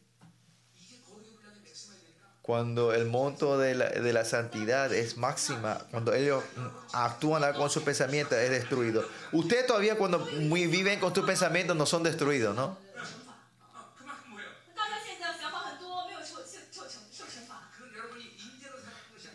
Y eso es porque todavía ustedes no han encarnado vivir de su presencia. No, no podemos vivir con nuestros pensamientos. Eh, Habrá mucho, en muchas áreas donde vos podés vivir, no podés recibir de Dios porque vos estás con tus pensamientos. Pues, ¿Se acuerdan? Hace rato en la oración yo le dije, no, no oren con tus pensamientos. Eh, que orar en el Espíritu, en la plenitud del Espíritu Santo. Es porque ustedes piensan, oran con tus pensamientos, Dios no te puede recibir esa oración. Cuando viene un tiempo, tiene que entrar en la plenitud del Espíritu Santo. Y tiene que seguir orando que el Espíritu Santo le guíe a ustedes. Tiene que saber cuál es el estado normal del espíritu hoy. Ustedes tienen que entender, ¿ok?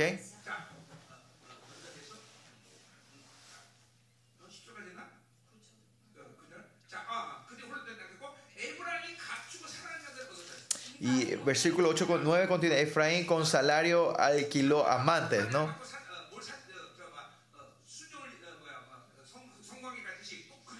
Y esta es la expresión de, de Dios, ¿no? Como las rameras que pagas para amar, ¿no? Y esto puede ser los países grandes que Efraín se había, ah, Egipto y Asiria, que ellos se habían dependiendo, ¿no? Y entonces la honra y la, eh, la honra y la dignidad de Israel se había perdido completamente, ¿no? Versículo 10. Aunque ah, alquilen entre las naciones, ahora las juntaré, ¿no? Y aparecían que ellos pagaron, alquilaron a sus amantes y se parecía un país grande, ¿no? Pero mediante ellos sí serán afligidos un poco de tiempo por la carga del rey y de sus príncipes, dice, ¿no? Por eso miren, ustedes pensaron por el dinero yo voy a ser feliz, el dinero te trae, eh, te trae la tristeza, ¿no? O sea, todo lo que Dios no te da no te, puede, no te puede bendecir. El dinero que Dios no te dio, la gente que Dios no te trajo, todo eso al final va a ser una espina en tu vida. Miren jóvenes, ustedes eh, están viviendo en un tiempo donde eh, tus pasiones fuertes crecen, ¿no? En este tiempo, no, hay que malgastar, no, gasten su energía en el sexto puesto. El, el, casamiento correcto es cuando Dios te trae tu pareja, ¿no? Y una de las mejores cosas que hice en mi vida fue, primero, encontrarme con Dios. Y segundo, fue encontrarme con mi esposa. Pero de verdad, Dios fue la que me trajo a mí. El día, al día anterior yo le dije, yo, ¿saben qué dije en la iglesia yo ese día? Yo voy a ser solo, voy a vivir una solo, ¿no? Me encantaba Pablo en ese tiempo, ¿no? Y, y yo declaré que iba a vivir como Pablo solo. Al día siguiente aparece una mujer de la nada. Dios me la trajo. Y tenía un orgullo, yo no podía declarar eso instantáneamente después de haber dicho eso el día ayer. Y esta es una relación normal con Dios. No tiene que ser tu deseo la que sigue a una mujer. Esa, esa persona no es algo que Dios hace, sino van a pasar un tiempo de mucho dolor. Ustedes no sé si sabrán el estado de ustedes. Si ustedes son fuertes en el espíritu del mundo, van a encontrar una persona que esté fuerte en, ese, en, esa, en esa área. Si siempre inmoralidad, siempre se van a encontrar con una persona en la que va a estar en la inmoralidad y se van a pelear todos los días. Y claro, con eso se van afilándose y se postran y buscan al Señor. Claro, eso tiene un gran significado también. Pero el propósito real de Dios no es que vivan de esa manera. Entonces no van a poder seguir el camino de Dios.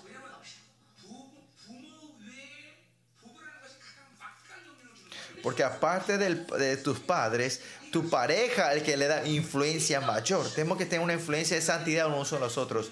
Entre vos, entre las parejas, entre ellos tiene que estar Jesús, que, eh, tiene que estar el Espíritu. Si está inmoralidad en medio de ellos dos, la vida es dolorosa, ¿no? No pueden el camino de Dios. Y nuestro camino es así. Si es así, no sé para qué casarse, ¿no? Claro, si tu pasión carnal no aguantas más, bueno, casate, no hay problema. La traductora no se casó por eso, ¿no? Solo quería confirmar, ¿no?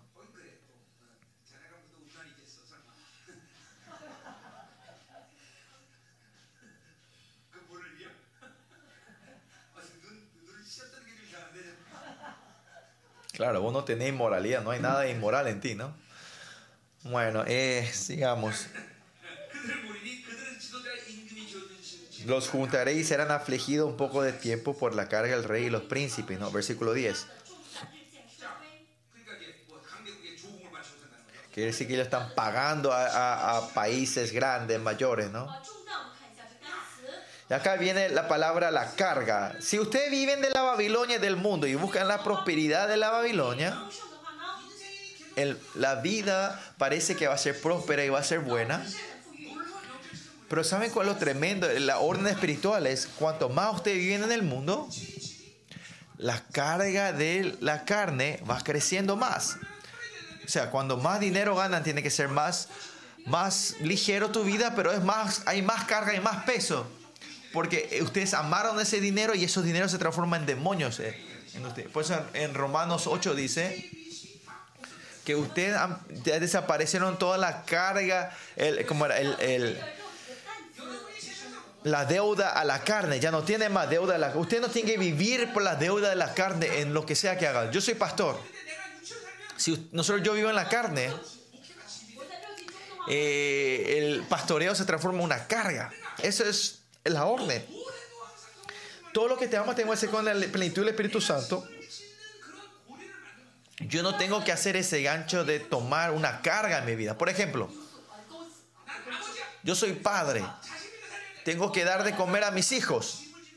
Estoy haciendo un gancho para poner carga en la vida de ustedes. Dios es el que le da de comer a tus hijos, no vos.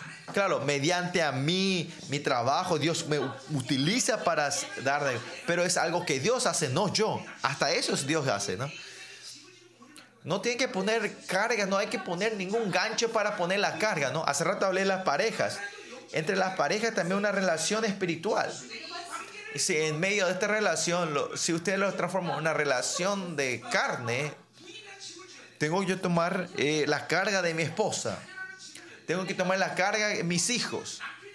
Y más allá, eh, la esposa tiene que tomar esa carga de su, esposo. Porque usted vive una vida tomando, cometiendo cargas, al final en la vida terminan jorobado diciendo no podemos hacer nada en mi vida. Y después también el, del pastoreado también dice, ay, me cansé, me deshidraté. No podemos ni orar. No, Dios nunca nos creó para que tomamos, eh, seamos, tomamos cargas. El Señor resolvió, Jesucristo resolvió todas nuestras cargas. Él tomó el peso de todas nuestras cargas. Él, toda nuestra deuda Él pagó. ¿Por qué ustedes le toman esa deuda? Pero cuanto más ustedes viven de la, de la Babilonia, y cuanto más vamos aceptando la cosa de la Babilonia, ustedes siguen tomando esa carga. Siempre, continuamente son oprimidos.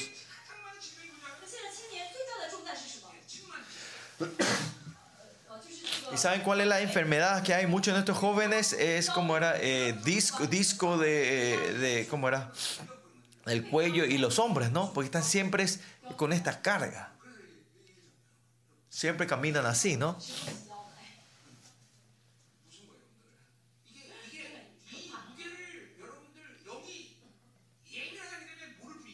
Es porque tu espíritu no es sensible, no saben el peso de esto.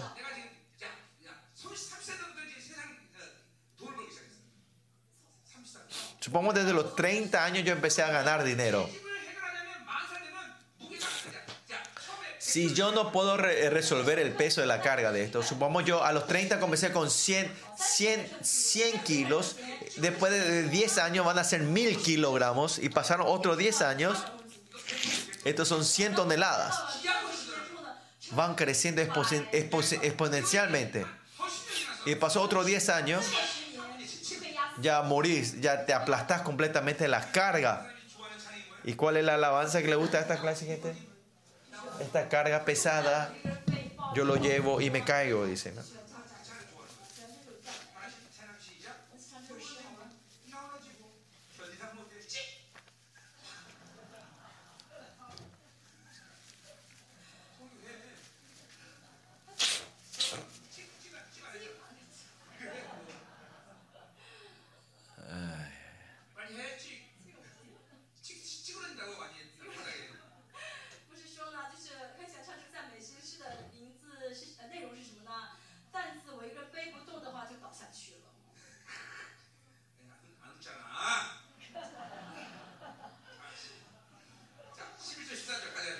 versículo 11 y 12.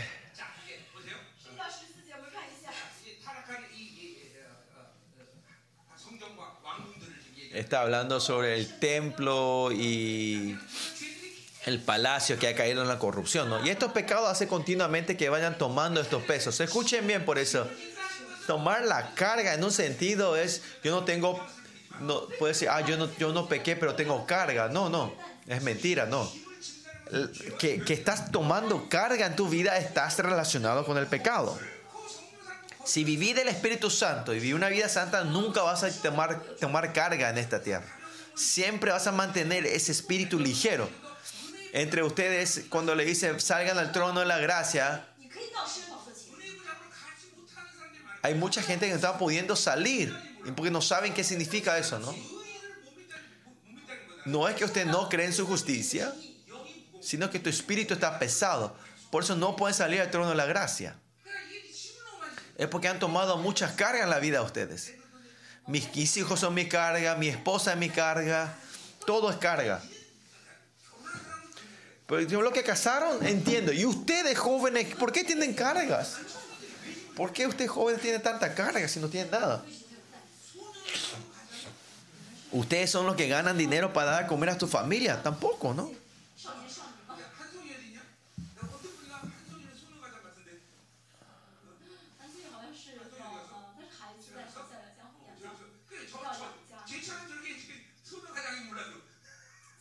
Si no es como ella, la que está ahí, que ella tiene que dar de comer a sus familias, a sus padres, eso también tiene que dejar a Dios. Tiene que usar tu- la vida para la gloria del Señor.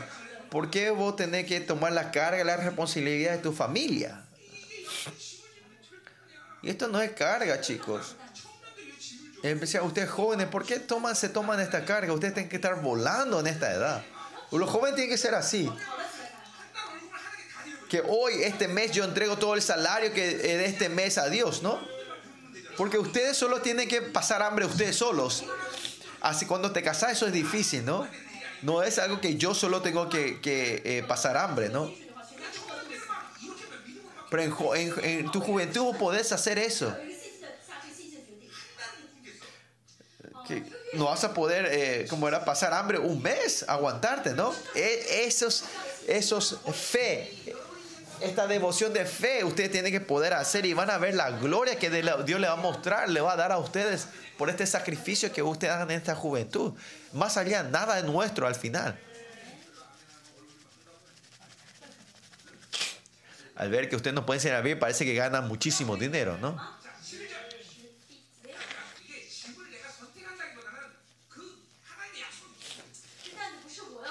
Bueno, no es que nosotros elegimos la carga, sino que no podemos creer en la promesa de Dios, es por eso, ¿no? La, Biblia dice, no tenemos deuda a la carne. Nosotros no tenemos más deuda, no estamos aquí para pagar el precio, sino, sino para vivir por la gloria. Malasia, bajen todas sus cargas. Ahí, Singapur también. Creo que el pastor Iván solo tiene un hijo, no va a tener tanta carga. Y más allá, Samuel es bien ligero.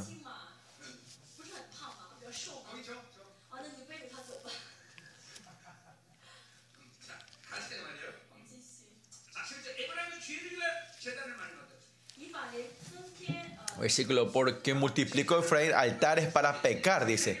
Los altares era para, para, para, ¿cómo era? Para resolver el pecado, pero acá dice que crearon más altares para pecar, dice. Y tuvo altares para pecar. ¿Por qué es eso? Porque caen en el sincretismo. Cuanto más culto dan a Dios, sus pecados se van acumulando más. Y cuando estás en un estado de, de pecado, cuando más culto das, más pecado se, se acumula. Porque sin la justicia de Dios, salí a la presencia y cada vez que tocas eso, salí, el pecado se va acumulando más, ¿no? Y dice que es ese altar es que le hace pecar a ellos, ¿no? ¿Qué quiere decir? La iglesia, una, una iglesia religiosa, un culto religioso no es que resuelve el pecado, sino le hace pecar más a esa gente. Esto tiene un sentido muy espiritual, ¿no? En, el- en un, mediante un culto de ustedes, ustedes se encuentran con Dios y, y se santifican mediante su justicia y están llenos del Espíritu de Dios. Cuando terminan en el culto, ¿qué, ¿cuál es la imagen de ustedes? Tiene que salir la actitud, ustedes saliendo llorando, limpiándose las lágrimas, diciendo, "Eh, esta semana yo no voy a caer en las trampas del enemigo, yo no voy a perder contra el mundo. Con esa decisión van a terminar el culto ustedes. No es así. Pero igual con esta determinación llegamos a caer en el pecado, pero tenemos la voluntad de querer pelear. Por lo menos el lunes cuando lleguen no van a pecar. Si se encuentran así, se encuentran, eh, se van a pecar instantáneamente. No es que se encontraron con Dios. Pero la gente que se encuentra con Dios, mínimo aguanta, hacen el aguante hasta el lunes. El martes empieza a venir eh, la advertencia. El miércoles ya eh, eligen el pecado. Y el jueves se destruyen completamente. Viernes están completamente deshidratados. Y sábado ahí se dan cuenta, dicen, mañana es el culto.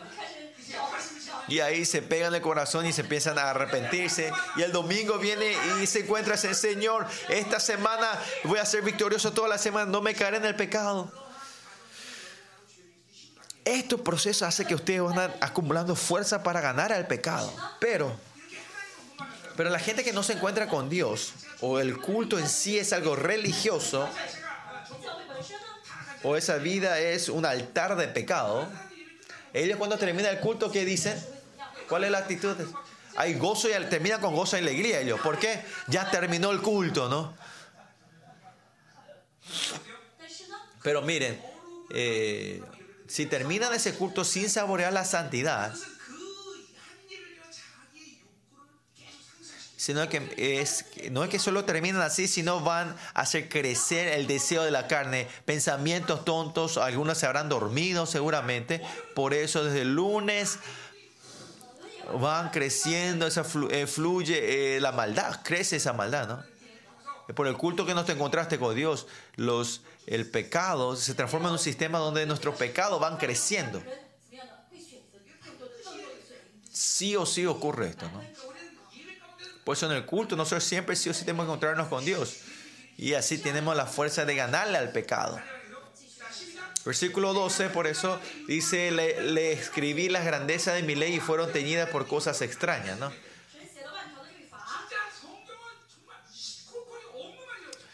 las grandezas de mi ley, ¿no? Eh, eh, miles de leyes le escribió. Dice que él habla, ¿no?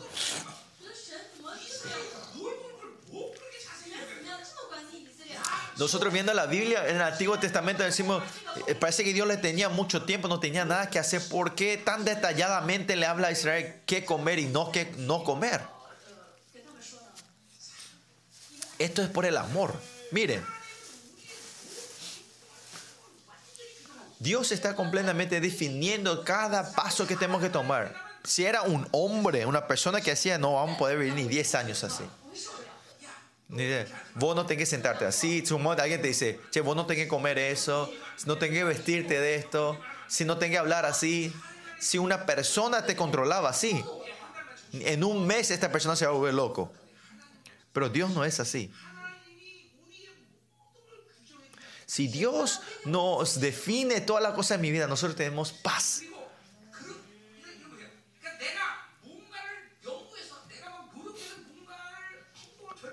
No hace falta que, y acá viene el resultado, que yo no tengo que estudiar o investigar para tomar un, acto, sino que la palabra en sí, Dios está definiendo exactamente en nuestra vida.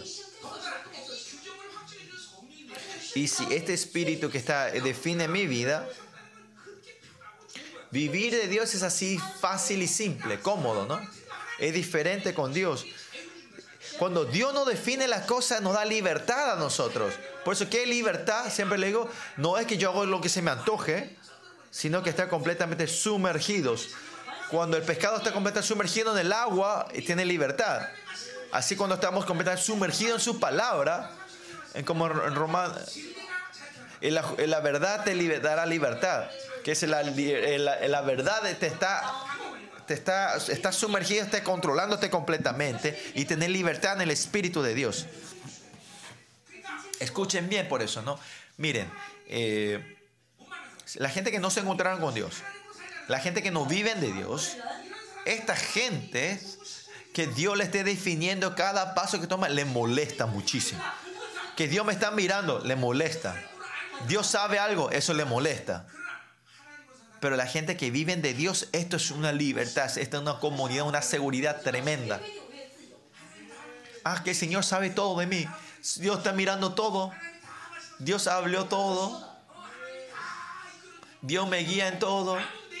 No hay nada que yo tenga que hacer con mi fuerza. Por eso es libertad en sí, es comodidad, seguridad, ¿no? Tan libre que su cuerpo está demasiado libre. Versículo 13. Pero versículo 12 continúa, y fueron tenidas por cosa extraña, dice. Dios así le dio la grandeza de la ley y los detalles de todas sus leyes, pero Israel lo toma como algo extraño, ¿no? Israel no tiene que tomar como algo extraño esto, sino que es su felicidad, esa es su libertad. Pero en el capítulo 12 de Hebreos extraño, ¿no? Los, ahí cuando los gentiles les hablan a, Abra- a Abraham, le dicen, "Porque eso es extraño, es extraño. Pero Abraham, viendo a la gente de los gentiles, también le decía, ¿por qué viven así malos? Era de extraño también para él, ¿no? Entre el mundo y nosotros tenemos que tener una, una relación extraña entre los unos a los otros. Porque el camino que vamos es diferente. Ellos van al infierno y nosotros vamos al cielo. No podemos ser iguales. Pero Israel lo toma extraño que Dios le haya detallado, dado estas leyes. ¿Qué quiere decir? Israel ya no es más Israel. Versículo 13. En los sacrificios de mis ofrendas sacrificaron carne y comieron. Esto se refiere a la ofrenda de paz.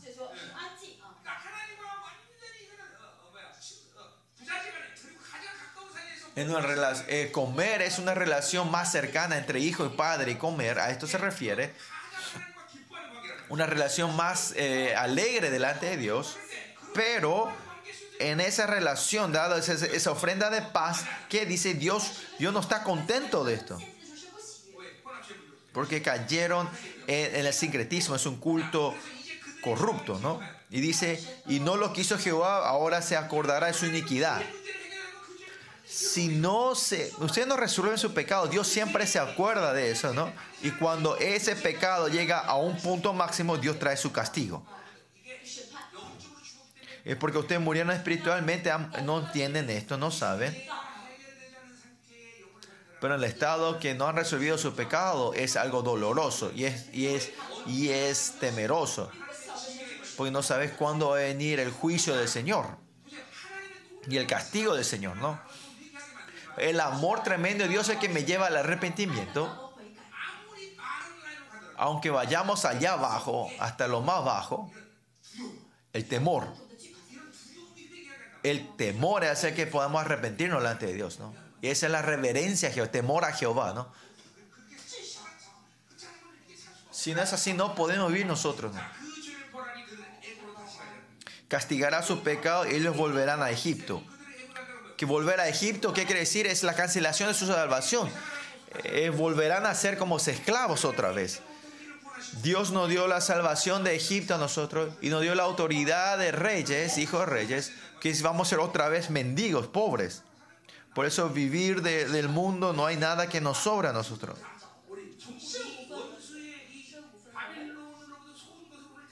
Hoy por eso tenemos que salir de estas mentiras del enemigo que nos han engañado a nosotros que porque Babilonia no me dio, soy, soy triste. Es porque no viví de los deseos de Babilonia, es, eh, es, mi vida es así, mala, ¿no? Es miserable. Es mentira, es miserable porque ustedes no viven de Dios. Cuanto más vivimos de la Babilonia, más deuda de la carne tomamos. Cuanto más nos mezclamos, no morimos. Esto tiene que ser claro entre ustedes. Claro esto en ustedes. Amén. Versículo 14, por último. Olvidó pues Israel a su hacedor. Que se haya olvidado es que no están encontrándose con, con su Dios. Dios es nuestra vida, Dios es nuestro Padre, y si tiene esta relación, siempre están en su presencia y Él nos está guiando, y están experimentando a Dios. Pero que sea en este mundo, sea dinero, la gente, es vida para nosotros. tiene, esa persona en un estado que se olvida quién es Dios. Viven en una vida centrada en sí mismo. Lo que le alegra a Dios, no le alegra a Dios, la voluntad de Dios, se olvida, se, se separa de este, de este pensamiento y vive una vida centrada en sí mismo, para sí mismo, ¿no? Y cuando ocurre, ¿qué ocurre esto? Cuando viven así, dice, edificó templo, dice. Y ciudades fortificadas. Es una evidencia clara que allá en la Babilonia, que ellos empiezan a, idola, a, servir a la fuerza, empiezan a fortificarse. Cuanto más viven del mundo y la carga de la carne se engrandecen de ustedes, se, se manifiestan dos formas de vida. Cuando ustedes reciben eso son arrogantes y cuando no tienen son impotentes. Y esta es la imagen de la gente que viene de la manera del mundo, ¿no? Impotencia y arrogancia son de la misma raíz. Siempre cuando, cuando tengan algo son arrogantes y si no tienen son impotentes. En la vida de idolatrar la fuerza de Babilonia es eso, es porque en el mundo siempre una persona más fuerte que yo. Siempre van a ser arrebatados, saqueados y oprimidos. Por eso si viven de la Babilonia siempre estamos oprimidos, siempre tenemos una carga, un peso y mediante esa Babilonia, toda la obra del enemigo, dejamos todas las puertas abiertas, esos pecados se van acumulando en nosotros. Por eso todo lo que no vimos en fe es pecado. Dice Judá y, Judá multiplicó ciudades fortificadas, ¿no? Este es Laquis, la ciudad de Laquis, ¿no? Donde tiene sus ejércitos y eso decide eh, el destino de su, de su, país, ¿no? Pero ¿qué dice Dios? Dice, mas yo meteré fuego en su ciudad, al cual consumiré sus palacios. Todo lo que ustedes poseen con tus fuerzas no van a ser felices ustedes. No van a encontrar la felicidad. Sí o sí van a perder. Van a perder todo. Esta es la ley. Una ley. Una, es la ley. Pues tienen que abrir los ojos ustedes.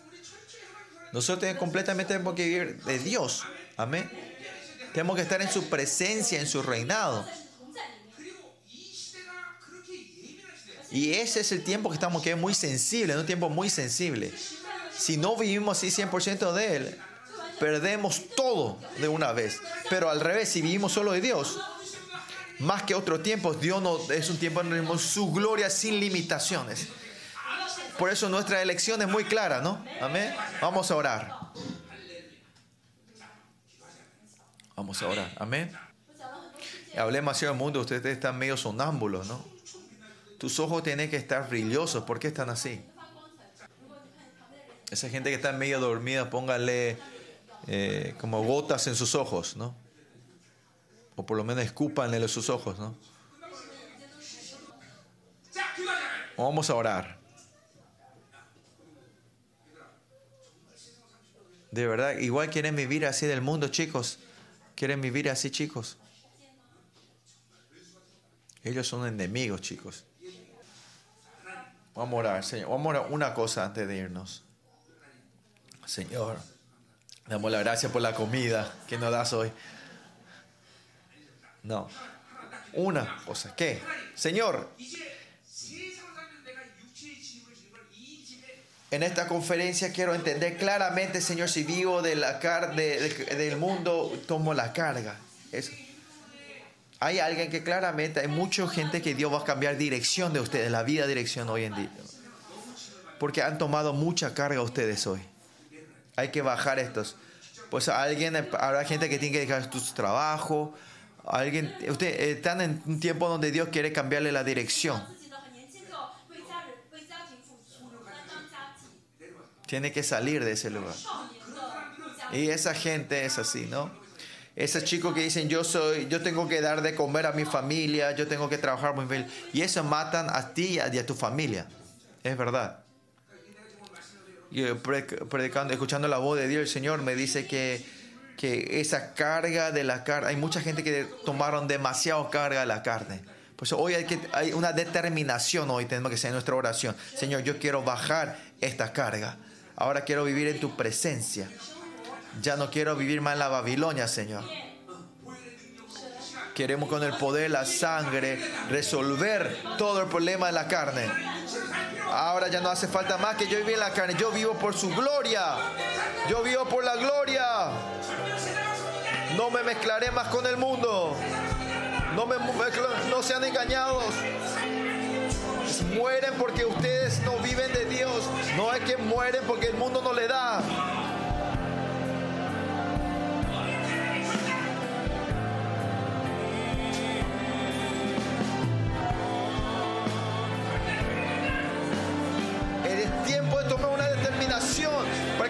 Vida cambie completamente. Cambia la dirección de nuestra vida, Señor. Que nuestro espíritu sea ligero, Señor.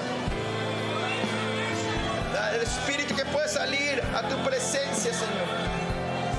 Toda la carga de Babilonia, Señor, lo bajamos en esta hora, Señor. Más de ti, Señor.